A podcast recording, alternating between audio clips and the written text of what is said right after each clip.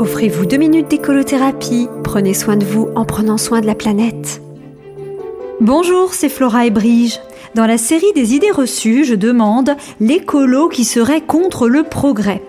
Tout de suite, le mot contre nous met en garde, on nous place dans une logique d'opposition, de stigmatisation, voire d'exclusion et de reproche. Le mot contre fait écho à l'autre mot clivant à la mode, anti. Ce préfixe aux allures de TikToks, rapide, efficace, percutant, permet de créer des mots plus rapidement qu'émergent les concepts eux-mêmes. Alors, appliqué à l'écolo qui n'aime pas le progrès, ça donnerait anti-progrès ou anti-prog. Ça sonne toujours mieux quand il n'y a qu'une seule syllabe à la suite du anti. Toi, t'es grave anti-prog. Euh, mais ne laissons pas le anti devenir une hantise. Et revenons à notre thématique. En tant qu'écolo, suis-je réellement contre le progrès? Voyons, je suis pourtant la première à m'étonner que le robot tondeuse électrique de mon voisin doit fonctionner plusieurs heures tous les jours, rien que parce qu'il est complètement aveugle en 2023.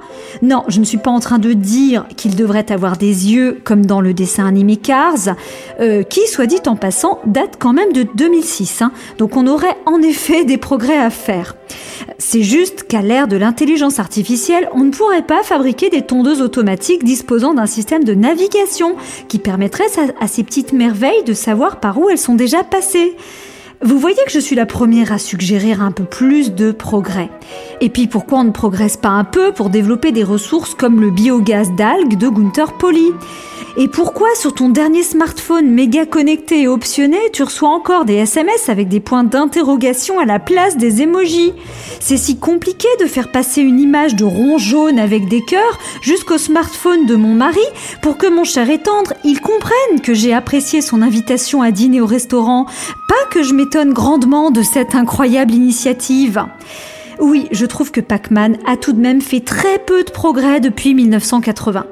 Vous voyez bien que je ne suis pas anti-prog, je suis même euh, pro-prog.